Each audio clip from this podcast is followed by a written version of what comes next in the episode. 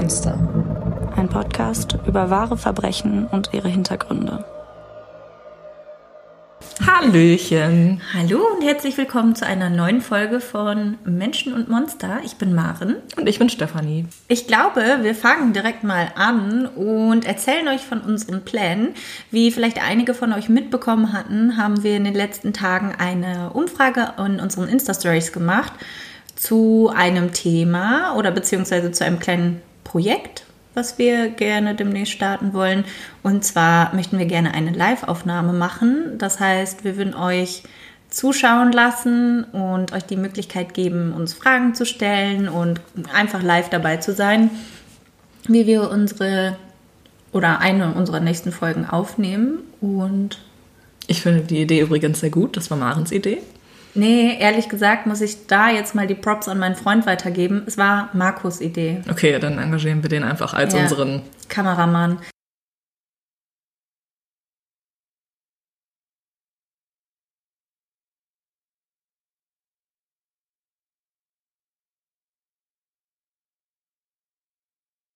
Ja, auf jeden Fall, mein Freund hatte die glorreiche Idee, dass wir das doch so machen könnten. Und ich finde, was ist besser in den Zeiten von Corona als Social Distancing, aber immer noch irgendwie zusammen sein. Und dann dachten wir uns, schlagen wir doch mal zwei Fliegen mit einer Klappe, nehmen eine neue Folge auf und lassen euch live mit dran teilhaben. Und nicht nur das, ihr konntet auch entscheiden, genau. was es für ein Fall sein soll. Die Abstimmung dafür ist zwar schon gelaufen, wenn ja. ihr die Folge hier hört, aber trotzdem, äh, ihr hattet die Chance, zumindest äh, ja, euch zu entscheiden, ob ihr einen alten oder einen neuen Fall und einen deutschen oder einen internationalen Fall und was noch? Ähm, gelöst oder ungelöst. Genau. Und ist ja auch egal, auf jeden Fall ähm, hatten wir euch da eine Reihe Fragen gestellt, auf die ihr uns eure Präferenzen geben konntet und demnach also dem Ergebnis nach, äh, suchen wir uns dann einen Fall aus, den wir in der Folge behandeln wollen. Und wenn das Format bei euch gut ankommt, dann werden, würden wir uns auch freuen, wenn wir vielleicht eine Wiederholung machen können. Aber ich würde sagen, alles zu seiner Zeit. Gucken, wie das funktioniert, ob das alles klappt, wie wir uns das vorstellen. Bestimmt nicht, aber. Genau. Ich ja, freue mich trotzdem schon mal drauf. Ich, ich freue mich auch trotzdem. Schon alleine, wir würden euch dann halt wirklich gerne die Möglichkeit geben, uns Fragen zu stellen, egal ob es jetzt zum Podcast ist oder äh, ja, angemessene, trotzdem persönliche Fragen. Da, keine Ahnung, dass man uns ein bisschen näher kennenlernen kann und wir euch vielleicht auch ähm, mit euch ein bisschen live interagieren können. Das fände ich auch ganz cool auf jeden Fall. Genau, wann der Termin genau ist, das erzählen wir euch dann noch bei Instagram. Folgt uns genau. einfach Menschen und Monster. Und dann seid ihr immer über alle neuen Entwicklungen auf dem Laufenden. Yay! So, ähm, wie ihr bestimmt wisst, heute ist wieder Mördermittwoch und wir haben ein erstes kleines Jubiläum. Es ist Folge Nummer 10.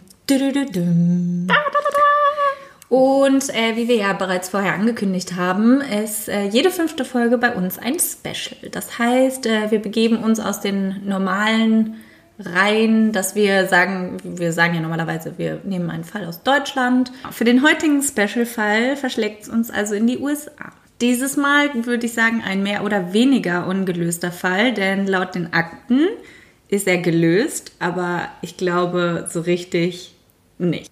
Der heutige Fall wird sich hauptsächlich um ein Video und somit auch um die letzten Augenblicke von Eliza Lambs Leben drehen.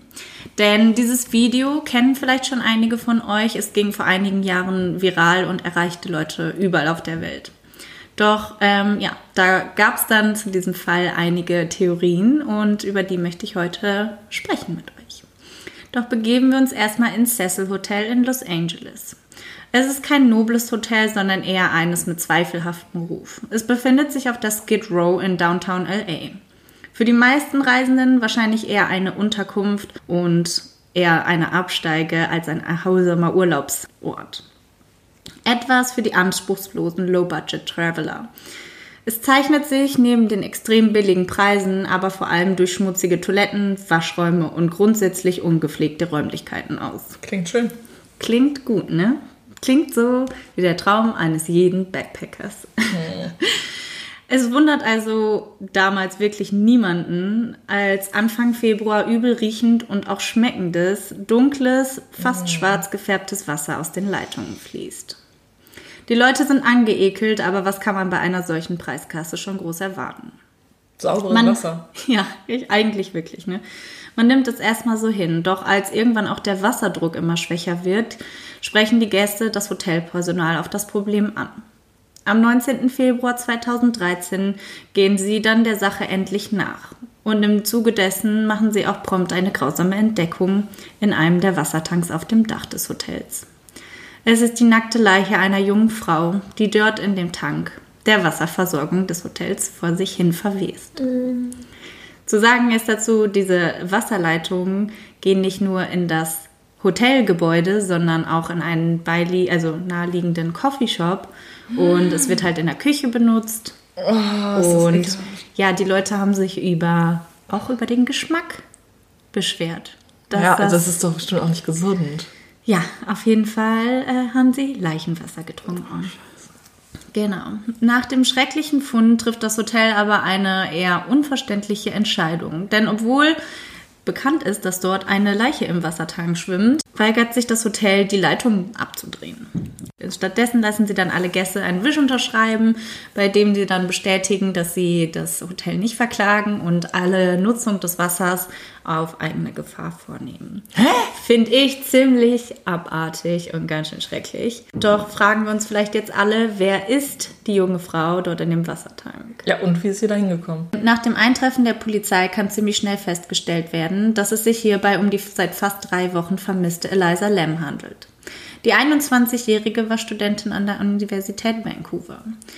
Ihre Eltern kommen ursprünglich aus Hongkong, sind aber in den USA quasi mehr oder weniger groß geworden, nachdem sie da im Jugendalter hinzogen. Dort haben sie auch gemeinsam ein Restaurant namens Paul eröffnet und Eliza ist kein Einzelkind. Sie hat noch eine jüngere Schwester, Sarah. Die beiden waren eng verbunden, ständig in Kontakt.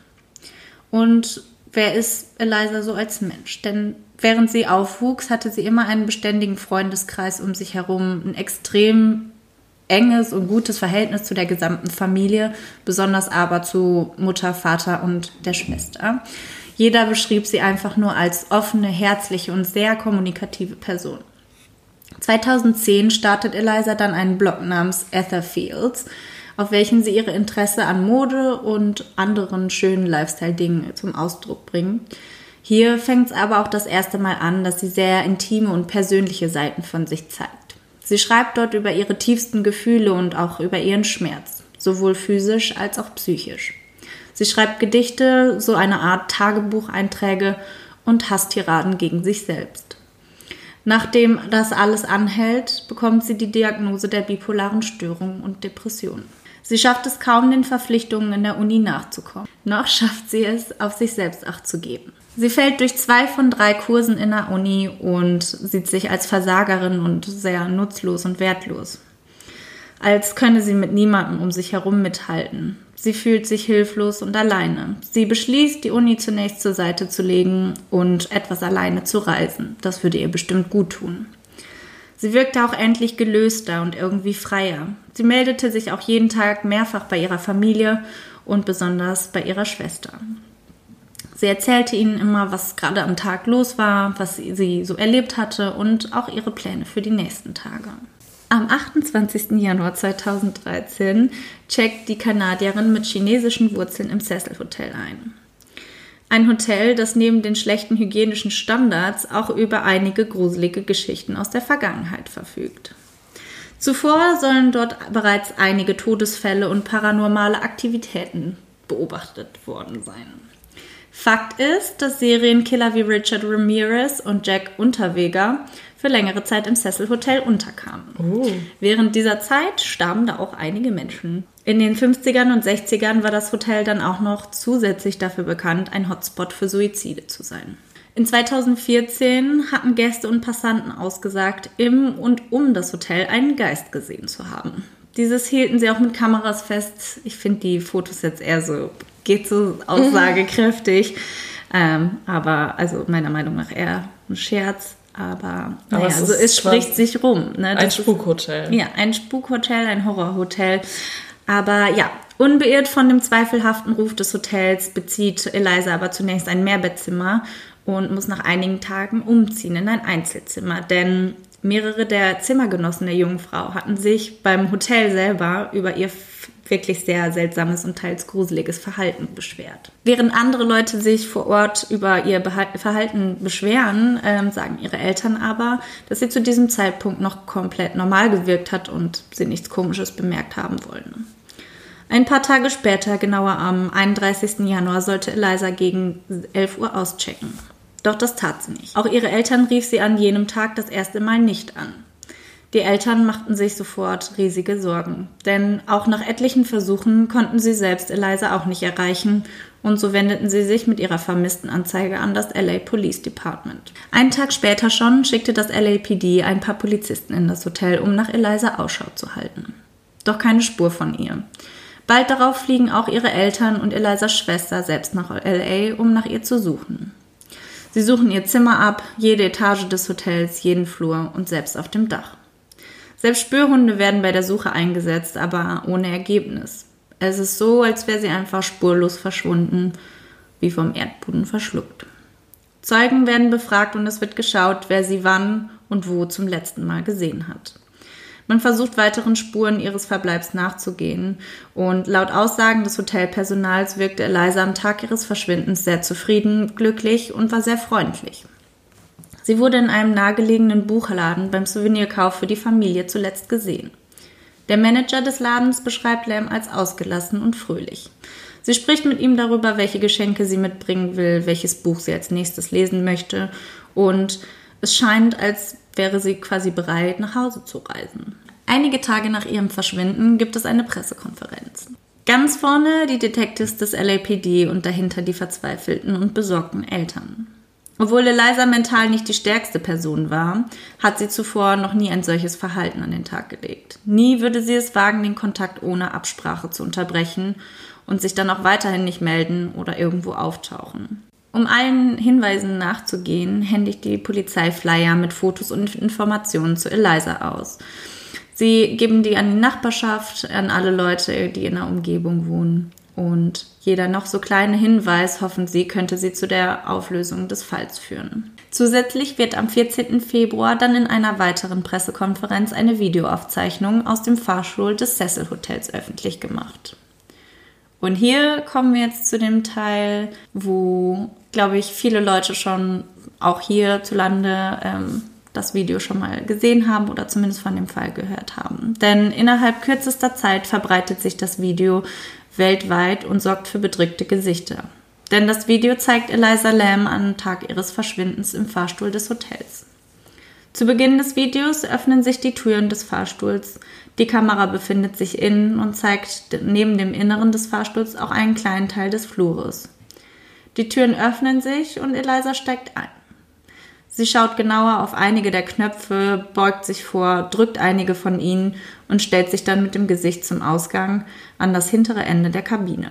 Sie macht einen großen Ausfallschritt, beugt sich nach vorn und schaut hektisch links und rechts von sich in den Flur hinunter. Immer wieder steigt sie quasi ein und wieder aus. Sie macht diese Ausfallschritte, schaut sich um, es scheint fast so, als würde sie nach etwas oder jemandem Ausschau halten. Mal steht sie ganz normal in einem engen Fahrstuhl und mal macht sie sich in einer, würde ich sagen, eher uneinsichtigen Ecke oder der uneinsichtigsten Ecke des Fahrstuhls ganz klein und versucht sich so wirklich in die Ecke zu drängen. Und das wirkt ein bisschen so, als wäre sie so ein kleines Kind, das sich irgendwo verstecken möchte. Grundsätzlich wirkt sie aber sehr verängstigt und sehr ja, unruhig einfach. Immer wieder steigt sie ein und aus, wirkt unruhig und aufgelöst. Sie drückt weitere Knöpfe, zu keinem Zeitpunkt scheinen die Türen aber schließen zu wollen. Die Türen bleiben offen. Das Ganze hin und her geht einige Minuten. Schlussendlich sieht man, wie sie aus dem Fahrstuhl steigt, sich nach rechts dreht und will zu gestikulieren und vermeintlich zu sprechen beginnt. Eine andere Person ist auf dem Video nicht zu sehen. Ob dort nun jemand stand oder nicht, kann nicht ermittelt werden, aber es könnte sein, dass jemand halt im toten Winkel der Kamera steht, aber nach dem Verhalten könnte es auch sein, dass sie da einfach weiterhin alleine war. Danach geht sie wieder hinein und fängt erneut an, wahllos und scheinbar wirklich ziellos alle Knöpfe der verschiedenen Etagen des Hotels zu drücken. Fast vier Minuten ist die wirre Situation auf den Videos zu betrachten, bevor Eliza den Fahrstuhl verlässt und links herum abhaut. Das waren somit die letzten Augenblicke ihres Lebens. Dann endlich schließen sich auch die Türen des Fahrstuhls. Wie wir nun wissen, sind das ihre letzten Lebensaugenblicke und einige Sp Tage später findet man ihre Leiche dann im Wassertank auf dem Dach. Doch die wichtigste Frage bleibt, wie kam sie dorthin und warum? Und da das Video so viral gegangen ist, ähm, gab es schon kurze Zeit nach der Veröffentlichung des Videos unzählige Theorien und die einen waren glaubhafter als die anderen und manche waren völliger Mist. Also wirklich, ich habe mir so viel Quatsch dazu durchgelesen. Äh, ich habe jetzt nur die fünf, meiner Meinung nach, mh, fünf. spannendsten oder realistischsten verrücktesten Theorien ausgedacht. Ähm, ja, ausgedacht? Äh, nicht ausgedacht, sondern ausgesucht, sorry. Tatsächlich ist dieser Fall für alle Verschwörungstheoretiker ein gefundenes Fressen. Ich fange mal an mit der ersten Theorie. Darf ich ganz kurz vorher was fragen? Ja. Das heißt, die Polizei hat ermittelt und nichts rausgefunden, oder? Ähm, ja, dazu komme ich noch. Genau, die äh, erste Theorie handelt davon, dass die Leute glauben, dass Eliza umgebracht wurde. Denn man vermutet, es hätte ein anderer Hotelgast oder sogar einer der Mitarbeiter des Hotels gewesen sein können. Die Szene im Fahrstuhl würde demnach das Versteckspiel und die potenzielle Flucht von Eliza vor ihrem Angreifer bzw. vielleicht auch sogar eine Angreiferin gewesen sein. Das ist, glaube ich, mit einer der beliebtesten Theorien und ich habe mich gefragt, wieso. Denn ich glaube, weshalb die Leute davon so angetan sind, ist es einfach so, dass die Leute nicht glauben können, dass Eliza ohne fremde Einwirkungen und Hilfe unbemerkt aufs Dach kam durch die alarmgesicherte Tür. Das heißt, sie muss irgendwie anders da drauf gekommen sein, ohne durch die Tür zu gehen. Und wie kommt man sonst einfach auf das Dach von einem Hochhaus?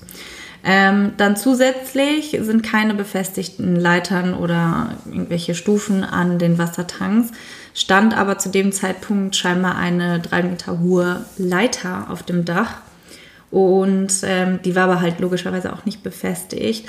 Und diese Wassertanks sind halt mit äh, Beton und Stahl gemacht. Und daraus irgendwie dann Deckel hochzuheben, das ist mega schwer. Und für so eine zierliche, kleine, schmale Frau, da rein das hochzuhalten, dann rein zu jumpen und dann das wieder, noch, das wieder zuzumachen, gefühlt unmöglich. Und dann auch noch die Leiter ja, nee, entfernen, die, oder? nee, die stand scheinbar noch da. Okay. Ähm, aber, obwohl, das weiß ich tatsächlich nicht.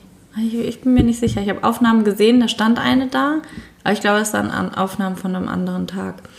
Naja, auf jeden Fall ähm, dafür, dass es vielleicht sogar ein Hotelangestellter war, spricht, dass die Angestellten logischerweise alle Passwörter und Schlüssel für alle alarmgesicherten und anderen Türen des Hauses haben und somit unbemerkt ein- und raus können. Ähm, ein weiterer Punkt, der die Theorie des Mordes bestärkt, sind Einträge auf Elizas Tumblr-Seite. Denn neben ihrem Blog Etherfields hat sie auch danach noch fleißig auf Tumblr weiter ihre Sachen veröffentlicht. Sie berichtet dort von Creepers in dem Hotel. Und auch ist es merkwürdig, dass man ihr Handy niemals gefunden hat. Und obwohl Eliza schon einige Zeit tot war, wurden immer noch weitere Beiträge auf der Seite veröffentlicht. Äh?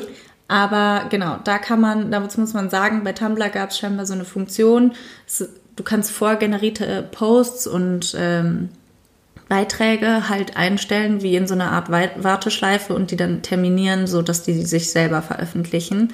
Ist halt die Frage, hat sie das gemacht, weil sie passten sehr gut zu dem Stil, wie sie es vorher immer gemacht hat? Oder hat vielleicht sogar sich jemand ihr Handy genommen und hat da selber irgendwie Sachen in ihrem Namen gepostet? Und ja, ich würde sagen, bei dieser Theorie bleibt es auch erstmal bei dem Punkt, denn weitere Beweise für oder gegen diese Theorie können nie gefunden werden und es bleibt erstmal bei Spekulationen. Die erste und die zweite Theorie stehen so ein bisschen im Gegensatz auf jeden Fall, aber das sind die zwei populärsten und meiner Meinung nach auch wahrscheinlichsten Theorien. Denn die zweite Theorie wäre, dass ähm, Eliza Suizid begangen hat. Denn man vermutet, dass sie sich das Leben genommen hat, da sie stark depressiv und mental nicht wirklich in guter Verfassung war. Und auch nach dem Fund der Leiche und der Obduktion gab es einen toxikologischen Bericht. Da kam drin vor, dass sie auf jeden Fall sehr stark unter Einfluss von Drogen in dem Sinne als äh, verschreibungspflichtige Medikamente stand. Und ähm, die hat sie auch bekommen, aber tatsächlich war diese Dosierung sowas von komplett drüber. Ähm, und nach diesem Befund mit den, mit den Drogen im Blut und allem drumherum, ich glaube, die Polizei, es wirkt für mich ein bisschen so, als hätte die Polizei den Fall abhaken wollen, denn sie schließen das Ganze als Unfall mit Tod durch Ertrinken ähm, ja, ab. Wahrscheinlich auch dann einfach ein medial sehr großer Druck, ähm, wenn ja. das Video so öffentlich wurde. Ja, genau. Also für die Polizei ist es auf jeden Fall so, dass Eliza einfach versehentlich ertrunken ist, wo man sich dann über die Umstände des Wie und Wo gefühlt weiter nicht so die größten Gedanken gemacht hat. Ähm, der ist, man muss aber doch dazu noch bemerken, dass laut Gerichtsmediziner keine eindeutigen Zeichen von Gewalteinwirkung oder vielleicht sogar einem sexueller Missbrauch festgestellt werden können. Das heißt, äh, wie ich schon gesagt habe, wurde festgestellt, dass eine Unmenge von verschreibungspflichtigen Medikamenten in ihrem Blut zu finden waren, aber dass die Antidepressiva, die sie eigentlich für ihre bipolare Störung und die Depression nehmen sollte, schon scheinbar einige Zeit nicht mehr eingenommen wurden. Das heißt, die Werte da waren sehr low. Und das lässt natürlich dann auch ähm, weiteren Raum für Spekulationen. Da der toxikologische Bericht und auch das Video in Einklang zu bringen, zeigt irgendwie so ein bisschen, dass sie auf jeden Fall zum Zeitpunkt des Todes oder kurz vorm Zeitpunkt des Verschwindens eine ziemlich akute Psychose hatte. Also so erklären sich die Leute das. Dazu gehören dann zum Beispiel auch Halluzinationen, extreme manische und auch depressive Gedanken.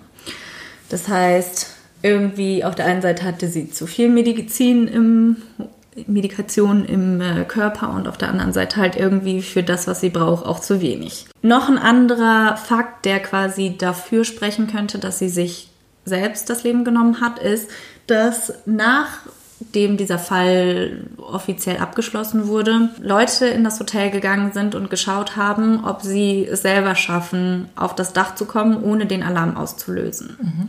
Und hier ein, gab es ein Video von einem, auch einem jungen Mann, der es geschafft hat, über die Feuerleiter aus einem der oberen Stockwerke, aus dem Fenster über die Feuerleiter aufs Dach zu kommen. Mhm. Eigentlich sollten halt die Deckel von den Wassertanks auch zu jeder Zeit geschlossen sein. War in dem Moment, als er oben war, aber auch nicht der Fall. Das heißt, man vermutet jetzt, dass sie vielleicht da oben stand, weil sie scheinbar auch so ein bisschen so ein Fable, sie hatte viele Fotos von äh, den Dächern aus verschiedenen Städten und so, dass sie vielleicht da oben war und dann reingefallen ist. Auf der anderen Seite, sie war nackt da drin. Dann habe ich mich nämlich gefragt, weil die haben draußen drumherum keine Kleidungsstücke gefunden. Sie hätte nackt über den Flur, über die Feuerleiter gemusst. Ja, okay. Ohne Handy, ohne Kamera, ohne alles. Aufs, wieso dann aufs Dach? Ich bin verwirrt. Also. Es gab wahrscheinlich auch keinen Abschiedsbrief. Nein, gab es nicht, genau. Deswegen, how? Ich weiß es nicht. Theorie 1, sie wurde ermordet. Theorie 2, sie hat sich selber umgebracht. Ich mhm. finde, es gibt für beide Theorien einige Sachen, die dafür und dagegen sprechen. Und ich könnte mich jetzt schwer auf irgendwas festlegen, weil das jetzt nicht zufriedenstellend ist, möchte ich euch noch meine drei anderen Favorite-Theorien ähm, von den vielleicht etwas abgespacederen Verschwörungstheoretiker nennen. Und zwar Theorie Nummer drei wäre, und das ist, finde ich, eine sehr extreme und ziemlich bescheuerte Theorie, okay. ähm, sie wurde gemeuchelt. Das heißt, sie wurde heimtückisch ermordet und sollte aus dem Weg geschafft werden.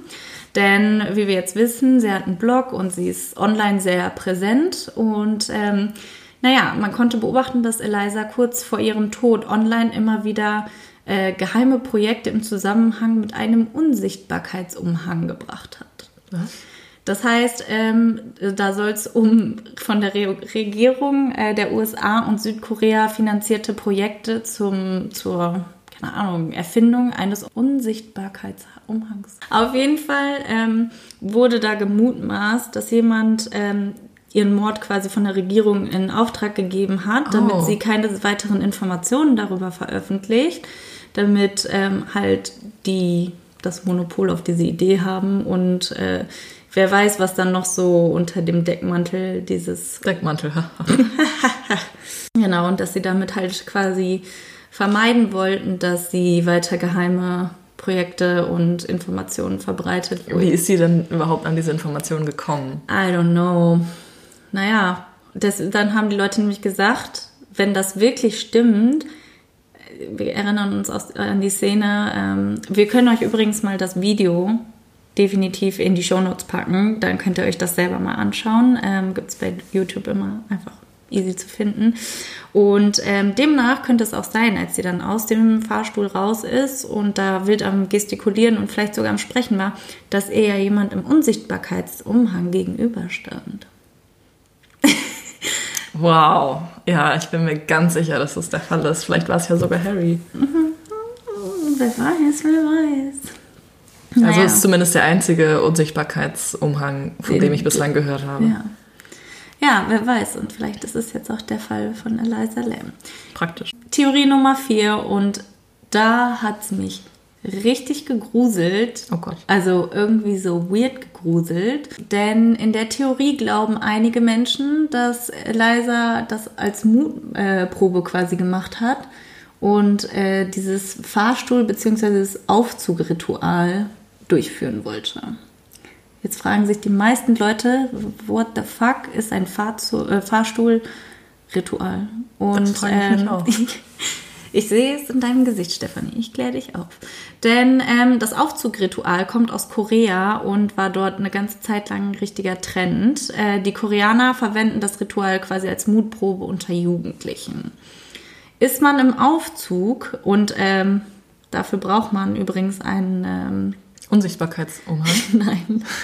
Dafür braucht man übrigens ein Gebäude, das mindestens zehn Stockwerke hat. Mehr ist auch okay, aber mindestens zehn und es muss einen Aufzug in mindestens zehn Stockwerke haben. Ich bin unfassbar gespannt, was jetzt kommt. Also, wenn man in den Aufzug steigt, drückt man laut diesem Ritual den Knopf für den vierten Stock und wartet, bis man da ankommt. Ganz schön mutig. Ja, ich weiß. Verrückt, oder? Die Türen werden sich dann wie gewöhnlich öffnen und man steigt aber nicht aus. Denn man wartet, bis die Türen sich wieder schließen und drückt auf den Knopf zum zehnten Stockwerk. Dort angekommen, drückt man dann den Knopf zum sechsten Stockwerk und wartet erneut, bis man wieder da ankommt. Ähm, Im sechsten angekommen, geht man wieder rein oder bleibt man drin immer noch und drückt den Knopf zum zweiten Stock und dann direkt im Anschluss darauf den Knopf für den zehnten Stock, um dann final den Knopf für den fünften Stock zu drücken. Das klingt total spannend. Warte, und jetzt kommt der Twist. Dort steigt dann, sofern man alles korrekt ausgeführt hat, eine junge Frau zu einem in den Fahrstuhl. Man sollte sie auf keinen Fall anschauen und nicht wirklich, ich wiederhole, nicht mit ihr reden. Auf Internetseiten und Anleitungen zu diesem Ritual wird darauf hingewiesen, dass man sich ausdrücklich nicht von ihr täuschen lassen soll. Sie erscheint einem scheinbar irgendwie anders, als sie, also als ihr eigentliches wahres Gesicht ist das war so ein bisschen wischiwaschi ausgedrückt, dass sie vielleicht so ein bisschen so Shapeshifter-mäßig, so ein bisschen. Das heißt, das ist keine echte Frau, das ist jetzt keiner von den Freunden, die sagen, wir machen die Mutprobe und. Nein. Sondern das ist ja. einfach, wenn man diese in ja, der Reihenfolge, die, dann kommt die automatisch ja. immer die gleiche Frau. Ja, also ja. Diese Frau halt. Die Frau halt, okay, genau. Und jetzt, wo die Frau mit einem in dem Fahrstuhl ist, drückt man erneut den Knopf in den ersten Stock doch dann sollte äh, der Fahrstuhl statt in den ersten Stock in den zehnten fahren. Aber das automatisch, obwohl man den Knopf für den oh, ersten Stock gedings hat. Ähm, so sollte es zumindest laut Anleitung laufen. Ähm, wenn der Fahrstuhl dann aber doch nach unten fährt, sollte man so schnell wie möglich aussteigen, nicht sprechen und nicht zurückschauen, um Schlimmes zu vermeiden. Wenn aber alles richtig läuft, fährt man quasi dann, obwohl man auf die Nummer 1 gedrückt hat, in die Nummer 10. Dort angekommen hat man die Wahl. Aussteigen oder im Fahrstuhl bleiben und zurückkehren. Wenn man aussteigt, bleibt man alleine mit der jungen Frau in einer anderen Dimension. Wow, och, komm Und man sagt, ey, Ich schwöre es dir. Nein, ich schwöre es dir. Ich habe auch erst, als ich es gelesen habe, grob durchgelesen habe, ich so, ist das euer Scheiß Ernst? Als ich dann aber weitergesucht habe, denke ich mir so, es ist gruselig. Die ja, Leute ist wie glauben. Dämonenbeschwörung, ja, wie wenn du dreimal Bloody Mary sagst. Die Leute glauben da wirklich dran. Ja, das war ein bisschen gruselig. Aber, aber es klingt gerade echt wie bei einem richtig schlechten Low-Budget-Thriller. Äh, ja, I know. Also äh, steigt man dann aus, bleibt man mit der Frau in der anderen Dimension, in der sie und man selbst ähm, leben kann. Also man bleibt dann einfach in dieser Dimension. Dann beim Aussteigen wird die Frau dich fragen, wohin du gehst. Darauf solltest du aber nicht antworten und du schaust sie noch immer auf keinen Fall an. Denn sonst wird was Schlimmes passieren. Mhm. Wenn du dich dann doch dazu entscheidest, ähm, zurückzukehren, bleibst du, wie gesagt, einfach im Aufzug, drückst den Knopf ins erste Stockwerk und wenn das nicht funktionieren sollte, drückst du so lange den Knopf weiter, bis es klappt. Das ergibt Sinn, ja. Oder du rufst halt den Techniker. Wenn es geklappt hat, dann rennst du am besten so schnell es geht aus dem Aufzug. So, so schnell, solange, äh, sofern sich die Türen dann öffnen. Ich glaube, ähm, das ist einfach nur, damit die Freunde sich scheckig lachen können über denjenigen, ja. der da im Aufzug, aus dem Aufzug ja, rausrennt. ich weiß es nicht. Was hältst du von der Theorie? Ich, ja, das mal abgesehen davon, dass es wirklich sehr interessant ist, auf was für Ideen die Menschen kommen, wenn sie Langeweile haben, ähm, ist ja Eliza alleine gewesen. Also vermutlich. Also ich meine, wenn das eine Mutprobe ist, die macht man ja mit Freunden. Ja, aber vielleicht ist das für sich selber so ein bisschen so, weißt du, sie fühlt sie sich in der Uni als Versager, sie hat nichts geschafft und vielleicht ähm, wollte sie in eine andere Dimension. Vielleicht wollte sie in eine andere Dimension, vielleicht hat sie daran geglaubt, vielleicht wollte sie sich aber auch beweisen, dass sie stark ist und das kann. Aber weiß man dann, wie viele Stockwerke das hat? Äh, ja, 14 und mittlerweile glaube ich 15 oder sowas. Also genug. Genug, für die andere ja. Dimension. Ja, ja, ja, ja, klar. Easy. Ja, also wie schon äh, vorher angekündigt, sind einige dieser Theorien ein wenig waren das schon alle? Murks. Ähm, nee, es kommt jetzt noch eine letzte Theorie, die finde ich ist aber auch, also die ist sehr kurz und ich glaube halt nicht so an sowas, deswegen die ist meiner Meinung nach am wenigsten sinnvoll, ähm, dass Eliza von einem paranormalen Geist besessen war und dieser soll dann Besitz von ihr ergriffen haben und äh, sie in den Selbstmord gestürzt haben.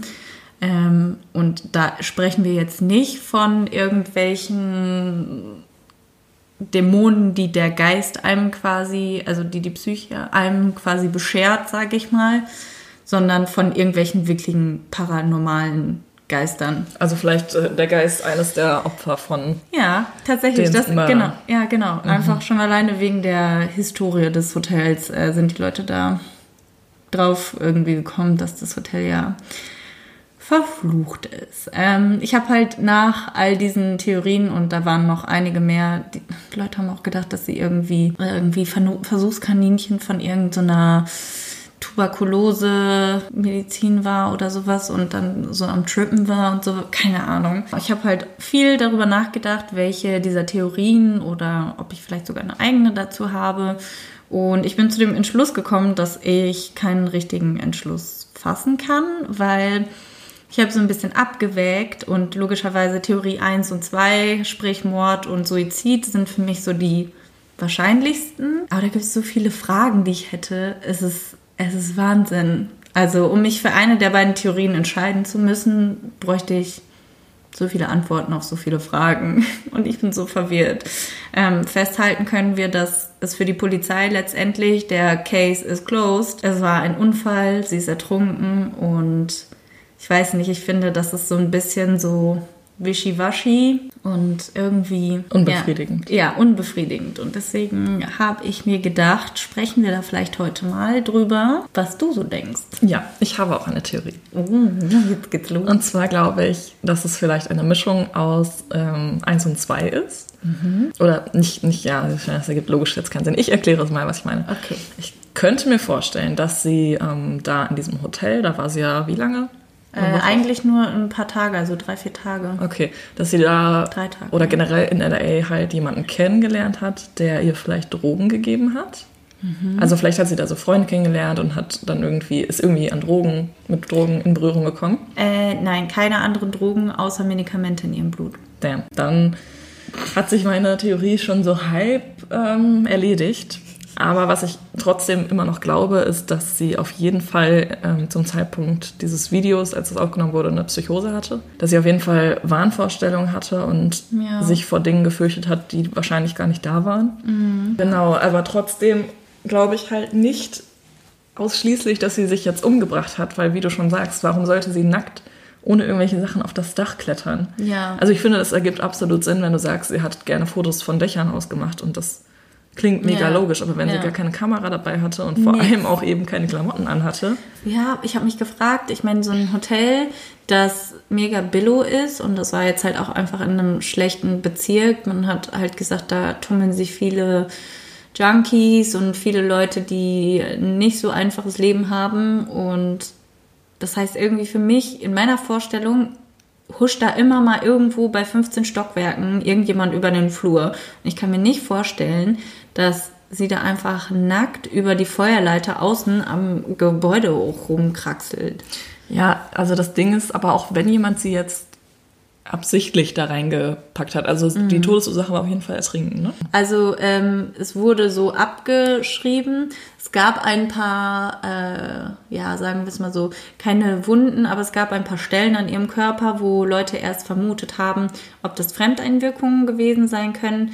Andere haben dann aber das so entkräftet und gesagt, dass das eben die Male und ja, das Aussehen einer Person ist, die seit mehr als zwei Wochen im Wasser ja, okay, liegt. das heißt, man konnte auch gar nicht mehr feststellen. Also ertrunken lautet die Defi also lautet deren die offizielle offizielle Erklärung. Erklärung. Aber ähm, ich habe tatsächlich nirgendwo was dazu gefunden, ob jetzt wirklich Wasser in der Lunge oder sowas zum Beispiel mhm. gefunden wurde. Ja, also die Frage, die ich mir halt nur stelle, ist, warum würdest du als Mörder oder vielleicht also ich dachte, vielleicht war es ein Unfall, dann hätte man sie da reingepackt, um es zu mhm. vertuschen. Aber wenn es jetzt wirklich ertrunken ist, dann äh, stellt sich mir halt die Frage, warum packst du sie da rein? Weil ich meine, ja, okay, da findet man sie auf jeden Fall nicht so schnell, aber mhm. ist ja jetzt nicht so, als würde die Leiche da irgendwie zersetzt werden oder so. Ist ja jetzt nicht die Knochen würden ja am Ende immer noch überbleiben. Ja, also klar, es ist ja auch einfach nur Wasser da drin. Da passiert ja gar nichts mit eigentlich, ja. außer dass es halt dann eklig wird. Aber wollen wir mal so ein bisschen so aufteilen, was spricht für Mord und was ja. spricht gegen Mord und ja. was spricht für Suizid und was spricht gegen Suizid. Was spricht für Mord? Ähm, ich finde einfach die Tatsache, dass man selber ganz anders sich umbringen könnte. Also, weißt du. ja, wenn sie schon auf dem Dach ist, kann sie auch einfach runterspringen. Sie, ich wollte gerade sagen, wenn sie, dann kann sie einfach runterspringen, dann brauchst du ja auch nicht nackig dafür sein. Okay, ja, ist jetzt ein bisschen böse, aber vielleicht dachte sie aber auch, wenn sie nackt ist, dass sie dann diesen Tarnumhang dass man sie dann vielleicht nicht sieht. Vielleicht, also bist du doch bei der Theorie vom Tarnumhang. Nein, das kam mir jetzt gerade nur, als du das vorhin erzählt hast, nochmal in den Sinn. Ja. Also ja, ich meine, wenn sie ja auch selbst schon was darüber gepostet hat und dadurch kam es ja erst auf, vielleicht dachte sie ja wirklich, dass es den gibt und dass der nur funktioniert, wenn man nackt ist und dass sie deswegen vielleicht ihre Klamotten ausgezogen hat. Und, dann, dann, aus Versehen in den Tank gefallen ist. Weiß ich jetzt nicht. Also was spricht für Mord? Für Mord, finde ich, spricht auf jeden Fall, weil man nie beweisen konnte, wie ist sie aufs Dach gekommen, mhm. ohne irgendwie die, den Zugangscode oder einen Schlüssel für diese alarmgesicherte Tür zu haben. Ähm, klar, die Theorie mit der Leiter am Dach gibt's, aber ähm, auch das wurde nicht bewiesen, sondern das ist einfach nur eine Möglichkeit.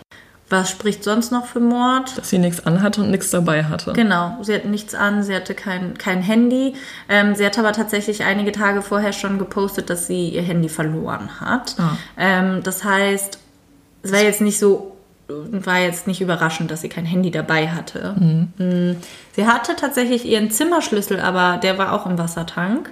Ähm, Aha. No. Naja, dass sie äh, quasi eigentlich keine suizidalen Absichten hatte. Ja. Zumindest, ähm, ja, weil ja der Buchhändler und der Rezeptionist oder so gesagt ja, haben, dass sie, dass sie halt gut drauf war. Ich meine, gut, man sieht es den Leuten natürlich immer nicht an unbedingt, aber dass sie zumindest den Eindruck hatten, dass mit ihr alles in Ordnung ist und dass sie auch dann ja zurück zu ihrer Familie wollte. Genau, ja. Und die Eltern selber haben auch gesagt, und ich meine, die kennen sie halt am besten und sie kennen sie auch in den schlimmen und schlechten Zeiten, in denen sie vielleicht auch ihre ja, tiefen Phasen äh, während der Depressionen und sowas hat.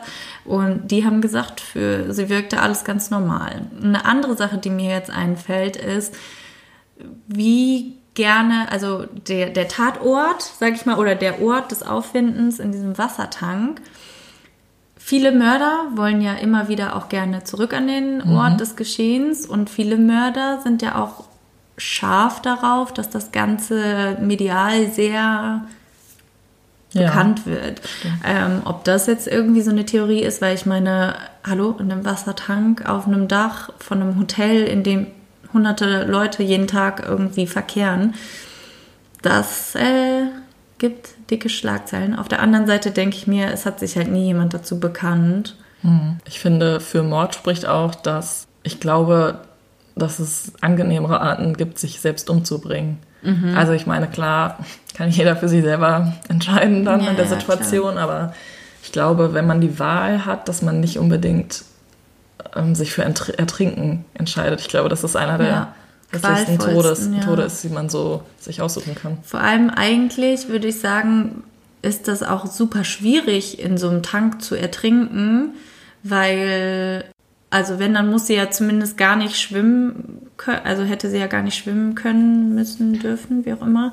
Und auf der anderen Seite hätte man sich immer noch irgendwo über Wasser halten können. Über Wasser halten können oder irgendwo festkrallen können, weil sie hatte ja den Tank in, um sich herum. Ja, und der war ja dann offen, wenn wir jetzt davon ja. ausgehen, dass sie reingefallen wäre. Ja, und der, der Körper wehrt sich ja immer automatisch. Ja, also ist eigentlich so ein. Also im Meer zum Beispiel könntest du dich jetzt nicht ertrinken, wenn du dich nicht irgendwie selbst beschwerst, weil ja, genau. das einfach nicht ein natürlicher geht. Reflex ja. des Körpers, ja.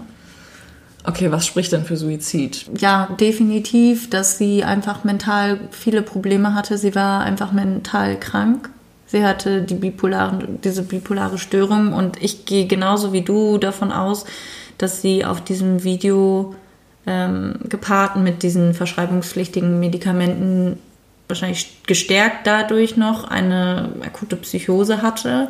So sah es oder so sieht es zumindest für mich aus. Mhm. Auch, dass sie aufgehört hat, ihre Antidepressiva zu nehmen. Das ist ja. Also, ja. man kommt darauf an, in welchem Zustand sie halt vorher war, mhm. aber wenn sie es jetzt nicht in ärztlicher Absprache getan hat, dann wäre das ja sehr gefährlich. Ja, auf der anderen Seite denke ich mir, was auch oft der Fall ist und was ich auch schon privat bei Leuten in meinem Umfeld gesehen habe, dass sie wenn sie sich auf diesem Hoch befinden und denken, alles ist gut, dass sie der Meinung sind, dass man dann Medikamente einfach absetzen kann, weil sie, ihnen geht sehr gut, sie brauchen es nicht mehr. Und sollte das der Fall gewesen sein, dann schlägt das einem ja ganz schön schnell, ganz schön heftig wieder zurück.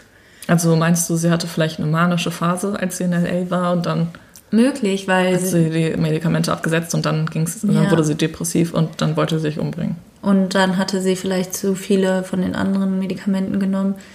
Keine Ahnung, das kann gut sein, obwohl das für mich von der zeitlichen Abfolge nicht passt, weil selbst, also an dem Tag selbst hat sie sich ja noch sehr glücklich und fröhlich mit anderen Leuten unterhalten. Ja, und ähm, ich glaube, wenn du dann wirklich in dem Moment so depressiv und ja, mit lebensverneinenden Gedanken bist, dann hätte sie dann, wahrscheinlich gar nicht das Zimmer Genau, wäre sie können. gar nicht rausgegangen, um irgendwelche Bücher und Souvenir und sowas zu kaufen. Das stimmt. Ähm, deswegen so viele unbeantwortete Fragen und es macht mich fertig, dass ich nicht weiß. Wieso? Also, ähm, warum? Ich, ich, ich schließe nur die andere Dimension aus. Also ja, diese, diese Aufzug Mutpro, die schließe ich mal als Theorie für mich persönlich aus. Ja, ja.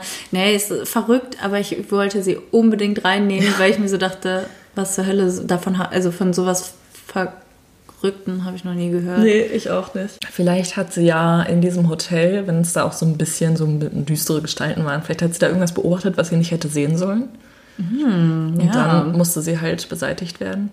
Ich frage mich halt nur, wenn sie, das, das ist das, was mich stört, wenn sie umgebracht wurde, wie? Weil es gibt keine Gewalteinwirkung und ich glaube, dass es sehr schwer ist, jemanden, den du nicht kennst, und sie hatte ja nachweislich niemanden vor Ort, mit dem sie schon länger eine vertrauensvolle und irgendwie freundschaftliche Beziehung irgendwie gepflegt hat.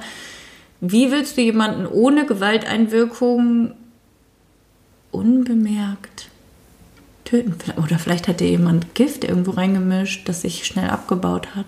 Ja, Gift ist ja so ein bisschen die Waffe der Frau. Also ich könnte mir vorstellen, dass sie, wenn Vielleicht war es ihre Zimmergenossin vorher, die ihr so, und sie ist ihr so auf den Sack gegangen, dass sie. Aber dann müsste sie ja, also ich könnte mir vorstellen, dass es, wenn er ein Mann war, weil diesen Betondeckel mm. hochzuheben und die Leiche da rein, oder die ja. zumindest bewusstlose Frau, wie auch immer, da reinzuwerfen. Mm.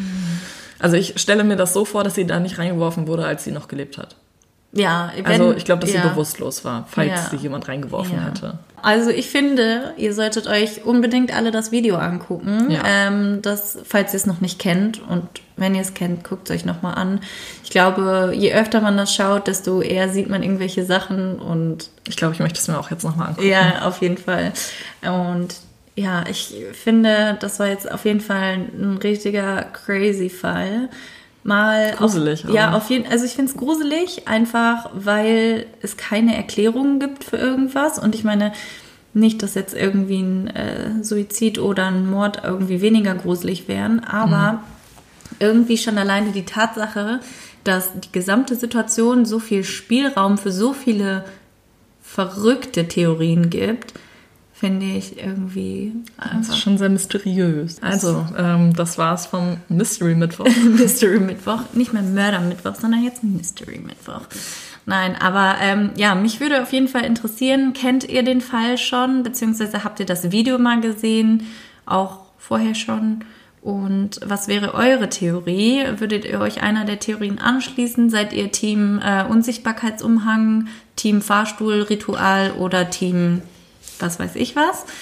Ähm, vielleicht habt ihr auch eure eigene Theorie. Und ja, ich bin auf jeden Fall, mir liegt es ein bisschen schwer mit einem Steinchen im Magen. Ich weiß ich nicht. Da kann ich dich auch falschern mit einem Echt? Witz, Yay. den ich gefunden habe. Den uh, uh. habe ich durch Zufall beim Scrollen bei Facebook gesehen. Und, ähm, Alter, du bist einer der letzten Menschen, die noch auf Facebook unterwegs Ja, ich bin da nur beruflich tatsächlich, so, nicht, okay. nicht privat. Ich finde es auch super langweilig da. Aber ich habe den gesehen und ich musste so lachen und ich fand ihn perfekt. Okay. Und deswegen machte ja. ich gefasst.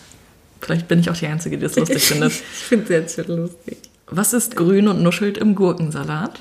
Dill, still, dill, keine Ahnung. Dill Schweiger. ich fand das sehr gut. Einfach ein Traum. Ein, der Dill. Der Dill Schweiger. Ja, ich würde sagen, äh, mit diesem grandiosen Witz ähm, verlassen wir euch vorerst. Ähm, wir halten euch natürlich bezüglich der Sonderaufnahmefolge und aller anderen Dinge auf unserem Instagram-Kanal auf dem Laufenden. Und wir freuen uns immer über eine Bewertung bei Apple Podcasts oder wo auch immer ihr uns gerne bewerten wollt.